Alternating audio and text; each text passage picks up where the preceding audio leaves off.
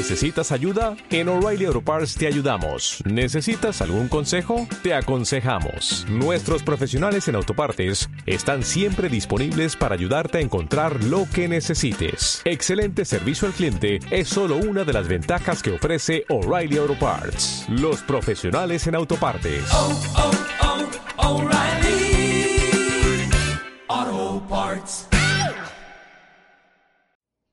Cuentos infantiles narrados por Andrés Escobar.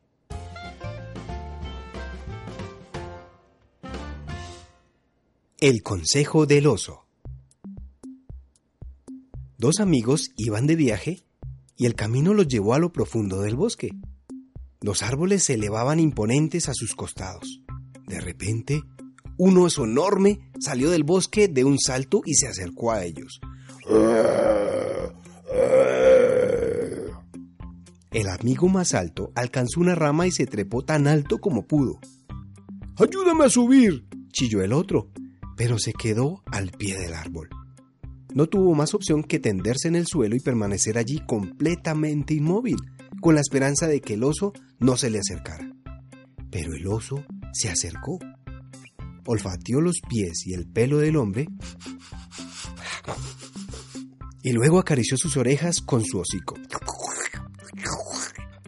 Luego se fue caminando lentamente y se adentró en el bosque. El hombre del árbol aguardó unos momentos hasta que le pareció que el oso había desaparecido. Luego bajó del árbol y se acercó a su amigo.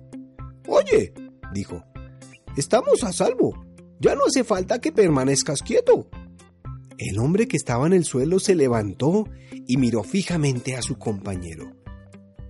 Vi que el oso te susurró algo al oído, dijo el hombre que había bajado del árbol. Me dijo lo siguiente, respondió el otro hombre. No confíes en los amigos que te abandonan cuando más los necesitas. Y colorín colorado, este cuento se ha acabado.